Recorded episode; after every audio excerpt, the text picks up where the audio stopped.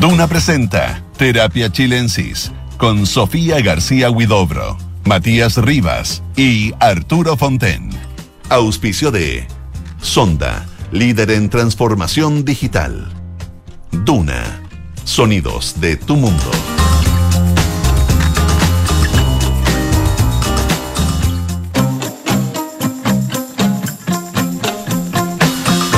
Muy buenas tardes, es día viernes, estamos en Terapia Chilensis, día de cultura, libros, series, documentales. ¿Cómo está Sofía García Huidobro? Muy bien, muy contento porque iniciamos un nuevo año con Arturo aquí a nuestro lado. Feliz año. Lo mismo año. digo, felicidades ¿no? a a ustedes y a todos nuestros auditores. ¿Cómo está Arturo? ¿Bien? Muy bien, muy bien. Estuviste en lugares que nosotros soñábamos como absolutamente extravagantes, de fantasía, debo decírtelo, ¿ah? En, en la, en nuestra imaginación. Sí, Ah, claro. destino que tú Espe- especulamos. especulamos. claro. y- pero eh, como Arturo no estuvo en lo el, en el, final donde dijimos lo- los libros del año, sí, antes de cerrar vamos a ir eh, recomendando, cerrar esta temporada que cierra a finales de este mes, recomendando algunas novelas para llevarse a las vacaciones. Yo Creo Ujú. que es importante, es otro rubro Sí, y yo otro quiero momento, sí. comenzar con una. Les digo decir que empecé a leer y no paré de leer. La nieta de Bernhard Schlink.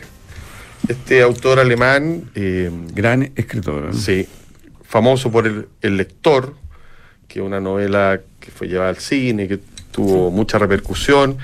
Hace poco apareció un libro de cuentos del que se llama Los colores del adiós. Pero eh, a mí La nieta me parece un libro muy, muy contundente, interesante. Trata de un señor que se llama Caspar, eh, que está eh, casado con una tal Birgit. Esta relación ocurre en los años 60, pero esta relación se armó de una manera bastante peculiar. Él vive en la Alemania oriental y ella vivía en la Alemania comunista. En un momento se escapa de la Alemania comunista para iniciar este, esta relación de amor que va a durar eh, cinco décadas. La novela comienza cuando el marido, y aquí no estoy haciendo un gran spoiler, se da cuenta que su mujer está muerta. La empieza a buscar por la casa, un capítulo bastante magistral, su mujer está muerta. Bueno, y él va a revisar los papeles de ella y se da cuenta que en esa fuga dejó una hija atrás. Una hija de la cual él no tenía Nunca noción. supo.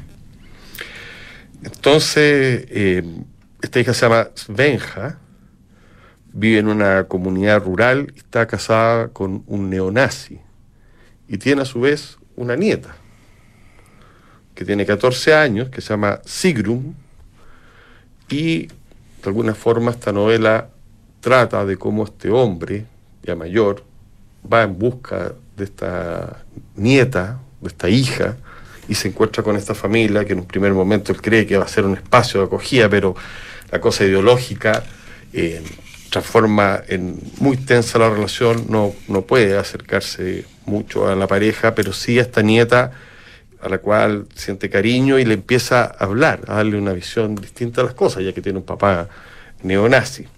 No quiero seguir con, contando la trama, pero un libro muy bien urdido, muy bien armado, donde en el fondo aparecen las tensiones, las grietas de esta Alemania reunificada, que se supone pasaron, no obstante aparecen con los años.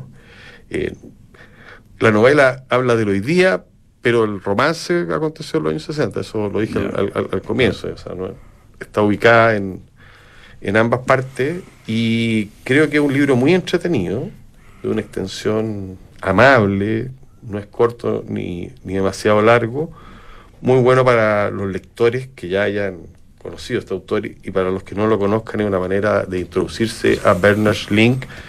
Vayan también por algunos de sus otros libros, es una, una novela sobre relaciones humanas. Son en el fondo como la, la historia termina metido en los rincones de la vida privada de las personas. Que es como el gran tema siempre de Slink. De Slink, claro, ese es su, su leitmotiv. Sí. Claro. Fue acusado este tipo, porque la crítica se ¿Quién? ¿El autor, ya? Werner Slink y la novela, Sí. De desarrollar el tema del nazismo justo en este momento, cuando la ultraderecha alemana está muy poderosa, y en ese sentido sería una Ya. novela de ocasión. Pero no es primera vez que, que lo trata. tampoco. Bueno, no es primera vez que lo trata, lo trata bastante bien, y si fu- así fuera y la novela funciona, ¿qué importa? En ese sentido, no nos pongamos tan puristas, lo central es que tiene espesor, tiene gracia, incluso es pertinente para nuestros tiempos.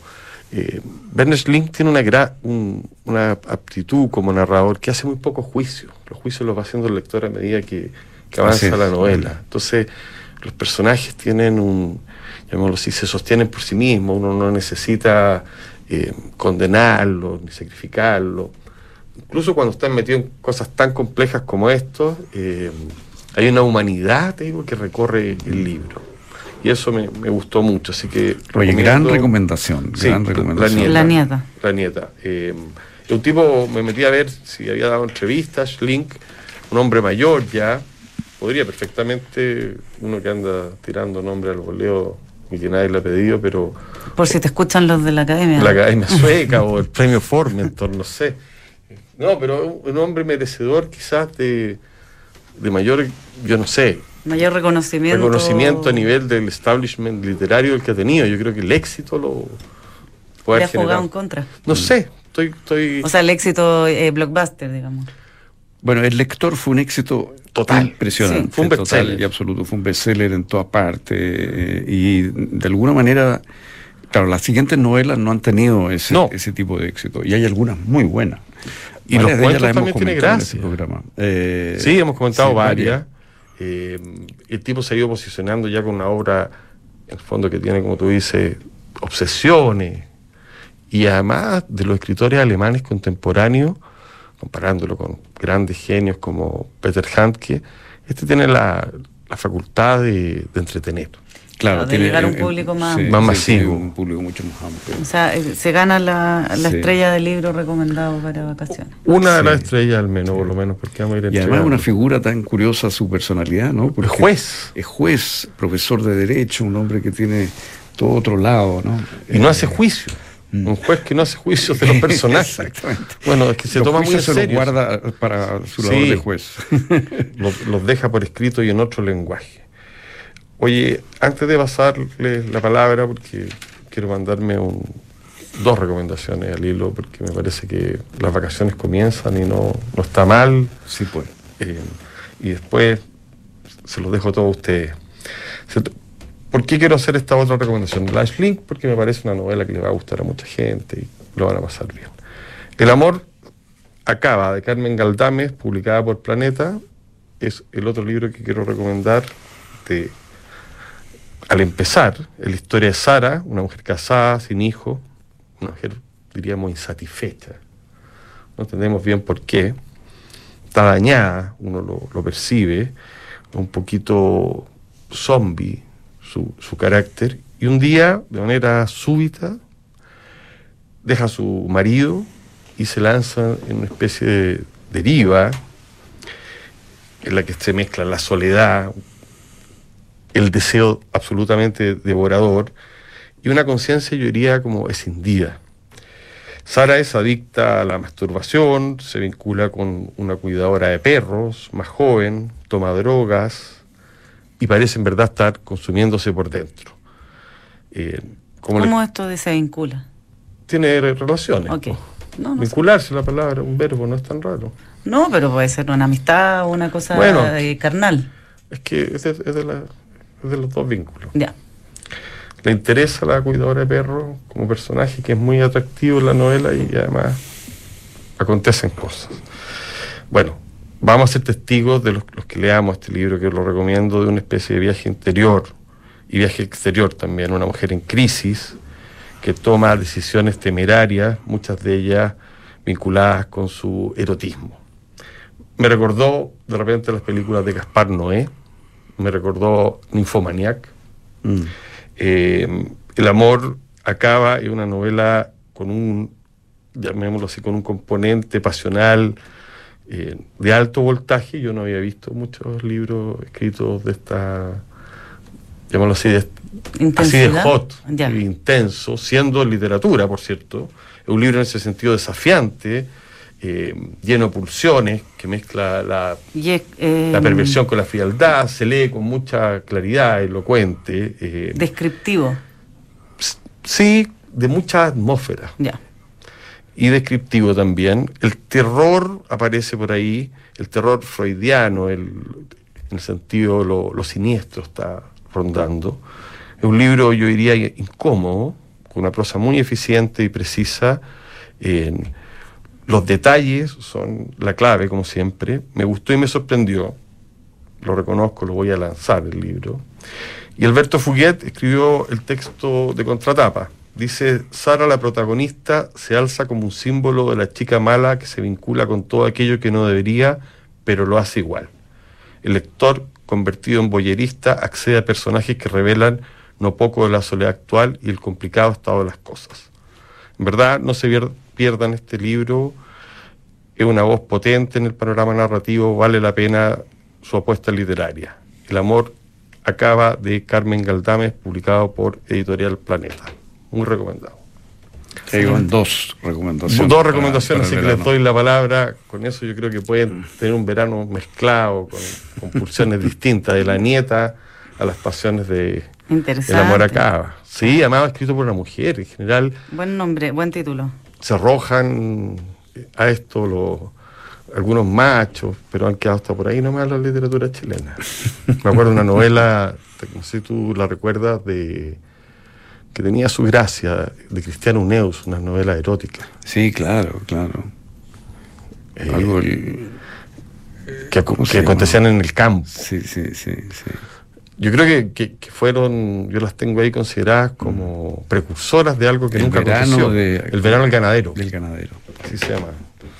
Los que sean, los que tengan curiosidad, vayan por ella. ¿Cómo se llama? Está recordando esta colección, La Sonrisa Vertical. Sí, po. Esta está absolutamente En esa línea. En esa línea. Y esa colección a, a muchos no, no articuló, llamémoslo así, un, un tipo de lectura, de moral. Total. Eh, iba desde el, el Marqués de Sade, Fanny Hill, todas esas, esas novelas. Almudena. Hasta nueve semanas y media, que la- mientras dieron la película, apareció el libro. No era tan- para nada malo, decir. No me acuerdo la autora. Y las edades de Lulú, ¿te Las acuerdas? edades Fue de Lulú, la historia del ojo, la historia de O. No, yo estoy muy formado por. Sí, no, yo creo que tú eres una.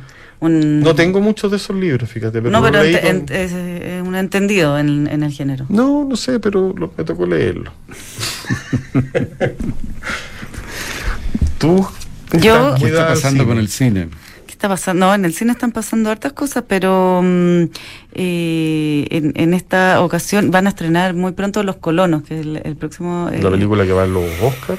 eh, eh, no, ¿No? no, pero que ha estado muy aplaudida en festivales internacionales. No, a los Oscars va- se- Chile va a nominar La Memoria Infinita. La Memoria Infinita. Sí. Eh, Terraza, ¿eh? Sí, sí. De manera, o sea, se, lo comentan en las calles, digamos. sí. Sí. Yo hace tiempo que no hay una, una película. Total. Hay otro documental chileno en Netflix, eh, muy distinta a La Memoria Infinita, y eh, que a mí me pareció original, eh, sorprendente, que se llama Isla Alien. Es de, el director es Cristóbal Valenzuela. Y cuenta la historia de cuan- cómo en los años 80 ciertos radioaficionados, son estas personas que están ahí Mm. eh, conectados, buscando frecuencias y, y- y que a veces conectan entre ellos y se comunican. Bueno, uno, uno de estos, eh, un- en este caso una pareja de, de eh, marido y mujer de radioaficionados, se eh, entran en comunicación con supuestamente misteriosos seres eh, que hab- habitan una isla Friendship en el sur de Chile y donde se están desarrollando tecnologías que vienen a, eh, a mejorar la salud de eh, los seres humanos, porque esto tiene un componente eh, extraterrestre, son seres de otro mundo que están ahí instalados y e- ellos han, eh, tienen su escogido y por lo tanto se entraron en comunicación con ellos porque son los escogidos. Bueno, y así ellos se largan en eh, una verdadera relación con estos interlocutores misteriosos de la isla Friendship y em, como que agarra mucho vuelo la historia. Esto incluso fue eh, todo esto totalmente de, de la vida real em, de los años 80 y fue retratado por un programa OVNI de Patricio Bañado, donde contaban esta historia de la isla Friendship. Bueno, el director cuenta que él vio este capítulo, esto más noventero, y quedó bien alucinado por esta historia y, qué es lo que habría detrás, y se puso a investigar. Y en esto eh, se, se, encontró con uno de los personajes, uno de los protagonistas eh, que participaba de estas comunicaciones, que se llama Ernesto de la Fuente, y que finalmente eh, era un mitómano, pero ya profesional. Eh, y que además estaba vinculado en desapariciones de dos campesinos durante la dictadura. O sea, una cuestión, una historia que va, a tomar un rumbo así ya insospechado. Eh, lo, sorprendente también es la confección del documental, es en blanco y negro y está totalmente en la estética de las películas antiguas de las invasiones alienígenas, eh, con estas mismas letras y con imágenes también de, este tipo de, de producciones cinematográficas y con material de archivo de la época, además de entrevistas actualizadas a quienes fueron en parte los personajes de, esta historia tan, tan insólita, tan rara. Pero también eh, ahí leí una entrevista al director que toca esta tecla de, de no pocas personas, digamos, y muchas de ellas se pueden relacionar quizás con una ultraderecha eh, y eh, creencias en, eh, en, seres de otro planeta, en la ufología, se cruzan ahí con, con, seguidores de Miguel Serrano en su minuto, ahí Hermógenes Pérez de Arce, sin ir más lejos, ha contado varias veces de encuentros cercanos, etcétera. Entonces, todo hubo una ola bien intensa de ufología, de durante también años de la dictadura donde hay una portada y un caso bastante famoso que es de, unos carabineros que fueron teóricamente abducidos por, bueno, y el por OVNI. Y el marido de la Pati Maldonado también. Bueno, por eso te digo, es parte un poco, yo creo, como de la picaresca. Sí, total. De la picaresca nacional, esta posibilidad de. Agarró vuelo. Fue, fue a la esquina y se lo llevaron los ovnis. Claro. el eh, Temucano también tuvo un encuentro con Claro, pero la que yo te estoy diciendo eh, no, no, no, no podría hacerlo en estos momentos. No, no, recuerdo, pero ha sido el año 85 y hay una portal de La Tercera en la cual aparecen eh, esto, este acontecimiento. Esto se junta con, la Virgen, llamémoslo así, que, de Villa Alemana, o sea, lo paranormal y, y Pinochet iban tomados a la mano. Y por ahí va también un poco la película, porque finalmente se cuestiona qué somos capaces de creer, eh, cuando a, veces eso rompe totalmente con, lo razonable, eh, pero puede, podemos, el ser humano puede engancharse de, historias bien fantásticas. Aquí estos señores hablan realmente de, haber llegado a, hacer planes concretos de ir a la isla Friendship a conocer a estos seres. Eh, estaban totalmente convencidos. Yo tengo, no, distinto al tema paranormal, pero sí tengo un recuerdo importante de mi infancia de un amigo de mi padre que era radioaficionado, Jaime González se llama.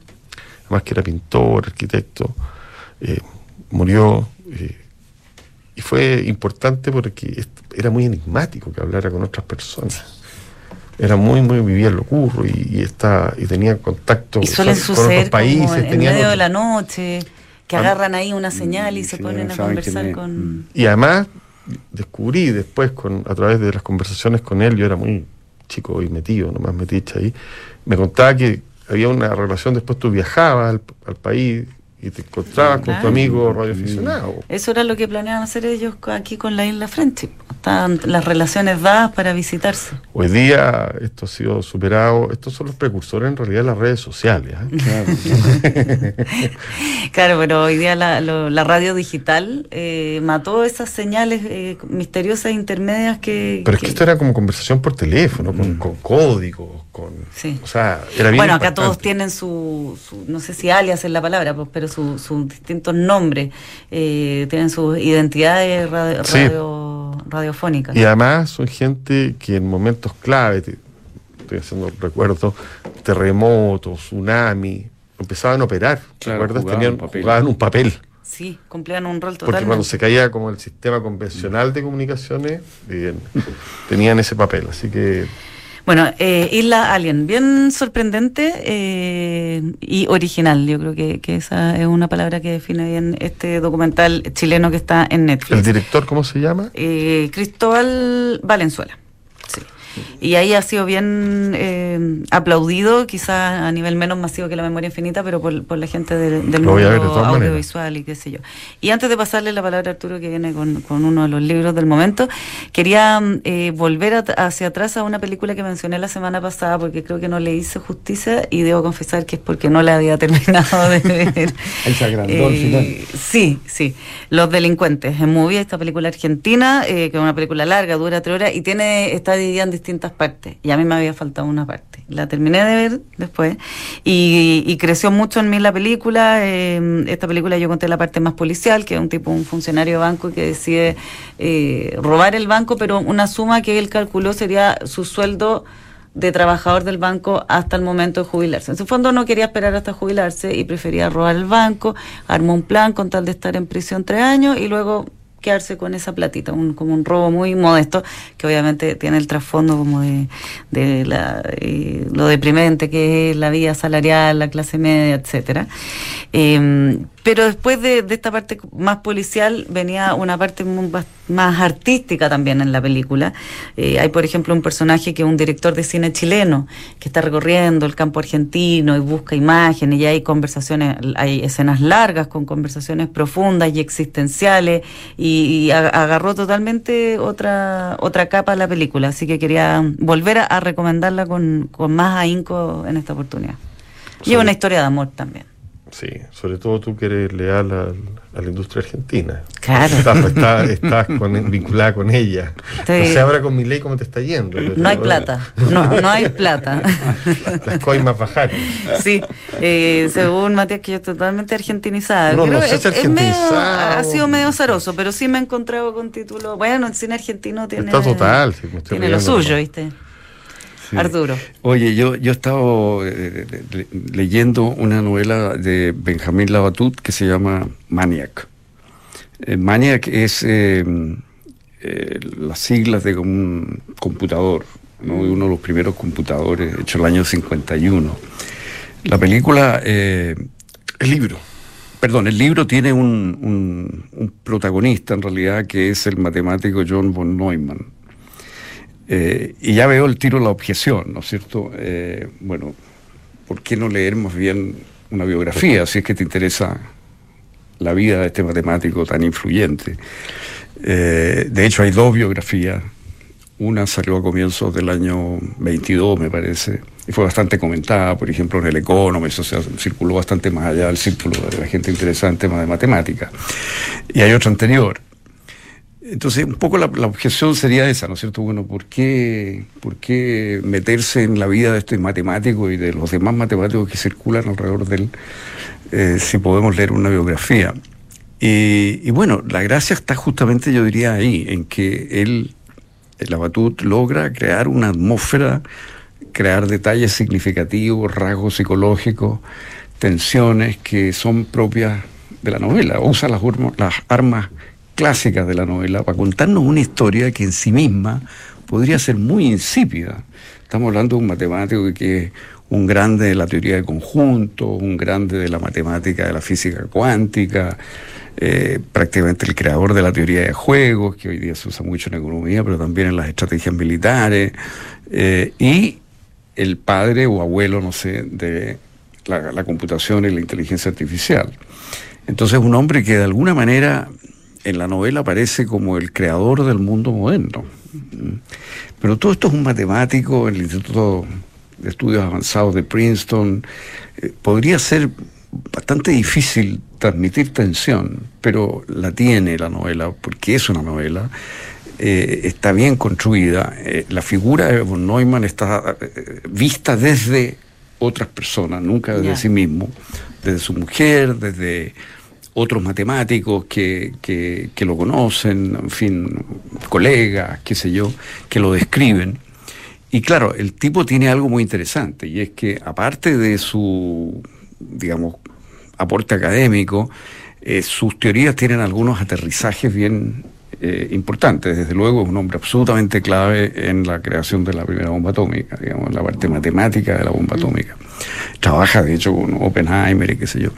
Y después es un asesor de la Fuerza Aérea Americana y de otras instancias de seguridad. O sea, está metido en el corazón de la seguridad nuclear de Estados Unidos toda su vida, hasta su muerte, que es una muerte relativamente temprana. Eh, entonces, eso le da un interés eh, bastante particular al personaje, a su vida, y, una cierta, un cierto dramatismo. Entonces, el fondo del... Bueno, y luego está el tema de la computación, donde él es como el padre de la computación moderna. Y el tema al final de la Batut es... Eh, es el viejo mito de Prometeo, en el fondo. Si, si, si, si, hemos robado un conocimiento que de alguna manera es prohibido, ¿no? Eh, si no hemos dado un paso que está prohibido. Un paso al eh, abismo. Ese paso al abismo, lo que Dante describe que hizo Ulises cuando cruzó el estrecho de Gibraltar mm. y se internó en el Atlántico y fue condenado por querer conocer más allá de lo que nos está permitido conocer. Un poco esa sería la fuerza demoníaca que desata este hombre, von Neumann, entre otros, pero él es como un tipo protagónico en esto. Entonces es, eh, hay una sombra apocalíptica todo el tiempo en el libro, la sensación de que hay un poder maligno junto a mm. la capacidad de transformar el mundo y de crear miles de miles de cosas. Eh, y hay un juego, claro. Con, ¿Y cómo está descrita, perdón, la, personalidad de este hombre? También es un hombre como en el libro anterior de La Batut, donde los personajes están bien como al borde del delirio. Bueno, hay muchos maníacos, tal vez demasiados, en el libro, eh, eh, matemáticos con una manía o monomaníacos o que están al borde de la manía, o qué sé yo. Pero no este es lo interesante. von Neumann no tiene esa característica, es un hombre más bien de este mundo, digamos, un tipo que le va bien, es un hombre legal elige un banquero, anda en unos Cadillacs, gana, se, se sugiere que gana bastante plata con estas asesorías a la cosa militar americana, pasa a ser un miembro como del establishment, del poder americano. Entonces es un hombre que ha tenido en su mano un poder inaudito, eh, pero es un científico, básicamente. Ahora, la mente de él, claro, nunca la. Y eso es parte de la gracia, como está hecho. Como la vemos siempre de fuera, hay algo en él que siempre es misterioso, que se nos escapa, porque no sabemos. No, hay acceso interior. No hay un acceso interior. Ahora, tiene algunas descripciones extraordinarias. Por ejemplo, la descripción de la, de la que está puesta en, boca de otro físico muy famoso, Richard Feynman, eh, que, ve eh, eh, prácticamente a ojo descubierto la primera explosión nuclear y la descripción que hace es fenomenal. Tiene muchas imágenes muy poderosas el libro para poder transmitir algo tan abstracto como lo que está contando. ¿Cómo logra hacer eso? Es bien impresionante, que te logra interesar. Tiene imágenes muy potentes. Y pasiones, ¿Mm? pasiones. Pasión, eso es lo curioso, lo, o lo original. La pasión es simplemente descubrir, mm el poder sobre la naturaleza, eh, algo nunca visto, no, ni siquiera el poder de la fama eh, o el poder eh, militar o político, es más bien conocimiento. el poder del conocimiento, esa como la fascinación que la Batut logra construir en sus personajes, desde luego en este y en otros que están alrededor de él y que también... la voz de una mujer, por ahí. Hay algunas mujeres importantes, desde luego la, la mujer de él, eh, hay, mujeres que participan bastante en el trabajo académico de von Neumann, o sea, hay mujeres que son bien importantes eh, en, este, en esta creación. Ahora, hacia el final como que da la sensación de que lo que él está viendo eh, o lo que se anticipa es la posibilidad de crear seres con capacidad de aprender, crear seres con la capacidad de crearse a sí mismos. Es decir, seres como nosotros. En el fondo, inteligencia artificial. Claro, eh, es un poco ese el fantasma que está rondando en la novela. Digamos, al final, von Neumann vendría a ser una especie de. De, de, hecho, la, biografía de, von Neumann, la más famosa, se llama Un, hombre del futuro, digamos, ¿no? O sea, es la idea de que es el creador del mundo actual, de alguna manera. Y esa es parte de lo que la novela muestra, pero es una novela.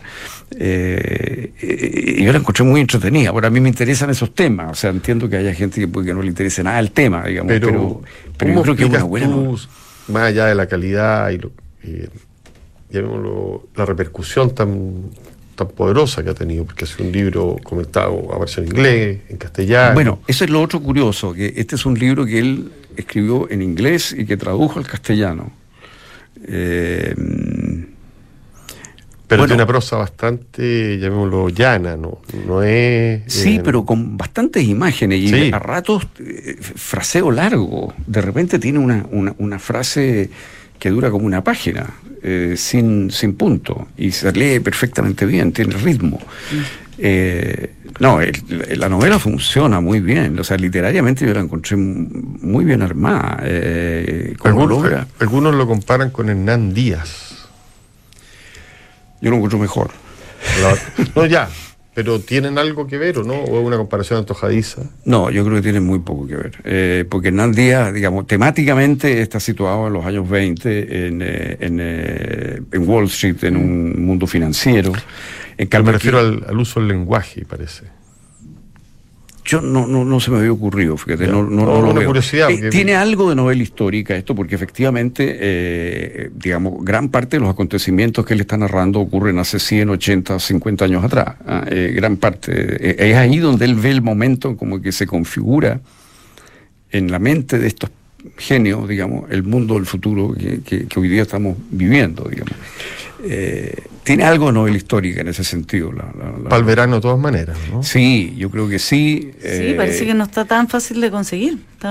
bueno, salió, salió hace muy poquito, salió en noviembre del, 23, o sea... Claro, pero está, volvió a aparecer en la lista de lectura recomendada de Barack Obama, eh, ah, como ya había recomendado también la anterior.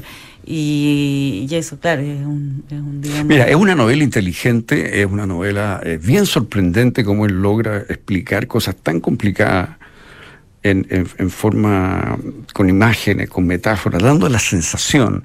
Y sobre todo lo que, lo que él logra es meterse en la, en, la piel de estos personajes que están como con una especie de pasión por lo que están haciendo. Mm. Eh, y y él logra transmitir la atención que eso, que eso produce, que el descubrimiento científico produce, una especie de emoción, de, emoción, de borrachera, digamos, ¿no? de, por lo que están a punto de conseguir y lo que pueden conseguir a futuro. Con, con, eh, con, la tecnología, lo que es la tecnología, la aparición de estos demiurgos, digamos. ¿no? Ahora, a la vez, claro, una visión inquieta, inquieta, digamos, ¿no? Eh, perturbada con esto. esto. produce perturbaciones nunca vistas, estamos en presencia de un ser humano que a lo mejor no vamos a reconocer más. En fin, hay, toda una cosa, como digo, apocalíptica detrás de esto. Pero, mm, pero están muy bien logrado las, dos caras, digamos. De la, ¿Tú lo leíste en español? Lo leí en español y chequeé algunas cosas en inglés, sí, sí. Y, y funciona muy bien, yo creo, en las dos lenguas. O sea, yo creo que eh, tengo un par de puntos de diferencia de traducción, pero, pero detalles. pero lo hice, finalmente. La, pero, pero detalles, de, en fin, eh, yo hubiera usado otra palabra en castellano. Pero, pero el, el, eh, la novela funciona, la novela a mí me pareció bien admirable. Sobre todo, si tú describes el tema, no te imaginas que te va a entretener una cosa así. Es parte, de ser una de las gracias de la batalla. Claro, claro, logra, logra contar una historia. Claro, y a público quizá no, no está precisamente eh, conectado con lo más científico. Y... No, no, esto es una novela que, está pensada para ser leída por alguien que no sabe nada de lo que se está hablando, digamos, se entera ahí un poco de lo que está haciendo estos personajes. Eh, hacia el final, eh, eh, von Neumann, hacia el final de su vida, entra en una fase un poco crítica, pero eh, no tiene esas características de, ser un loco, digamos. Eh, pero lo que sí es que es un, halcón, en el sentido militar americano de la palabra, es un duro, digamos, y que está muy en contacto con la Fuerza Armada Americana, y que es un hombre que jugó un papel muy importante en la Guerra Fría. Esa es lo que la impresión que se sugiere, por sus enfoques de teoría de juego, de cómo manejar el tema nuclear y que en su momento tuvo unas ideas bien descabelladas también, bien exageradas, digamos, mm. eh, antes que los rusos tuvieran la bomba, ¿no? que hay un espía que logró llevarse los secretos. Eh, es una, eh, hay mucha información, es una novela que se ve que la batuta ha investigado muy a fondo, pero la forma en que él plantea esa información eh, es muy entretenida. Buenísimo, entonces Maniac está entre los recomendados sin duda. Yo creo que se Sí, suma a, los- a- los a- a libros los dos que tú, a las dos novelas veraniegas que tú planteaste. Yo, antes de partir, quiero decirle a los fanáticos del arte que pueden encontrar en YouTube un documental maravilloso que se llama Por encima de sus ciudades, hierba crecerá, de, basado en la obra de Amsel Kiefer, el artista alemán. Qué, qué gran artista. ¿ya? Es un, es un documental que estuvo a cargo de Sophie Fitness del año 2010.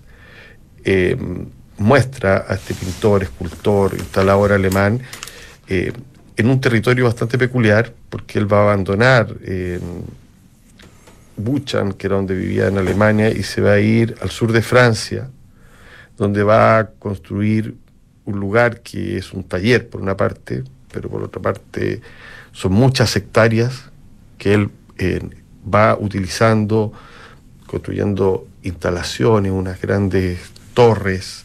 Vemos a Kiefer, perdona, claro, a Kiefer trabajando con su obrero, derritiendo y derramando materiales, eh, también aparecen pintando, pintando con plomo, con piedras, con ceniza, con ácido, con vidrio. Es muy impresionante. Hay una parte del documental en que él está en su biblioteca teniendo una conversación. En ese momento dice, la fuente del deseo es el mar, el mar cálido a 37 grados al que queremos regresar. Se refiere a que somos criaturas marinas y que según él la nostalgia del mar es algo muy, muy profundo, uno de los temas que trata. Eh, lo recomiendo de todas maneras por encima de sus ciudades, Hierba Crecerá, tiene una música espectacular eh, y gracias a este documental podemos ver a un artista que todavía está vivo y que debe ser de las personas más referenciales, eh, sus vínculos con Paul Celan, con Ingeborg Bachmann, eh, realmente fascinante. Así que lo recomiendo, búsquenlo en YouTube, está subtitulado, uno se queda pensando, nota las diferencias entre la condición latinoamericana de hacer arte y de hacerlo en Europa. Es bien tremendo. Bueno, si es que eres Kiefer. Por supuesto.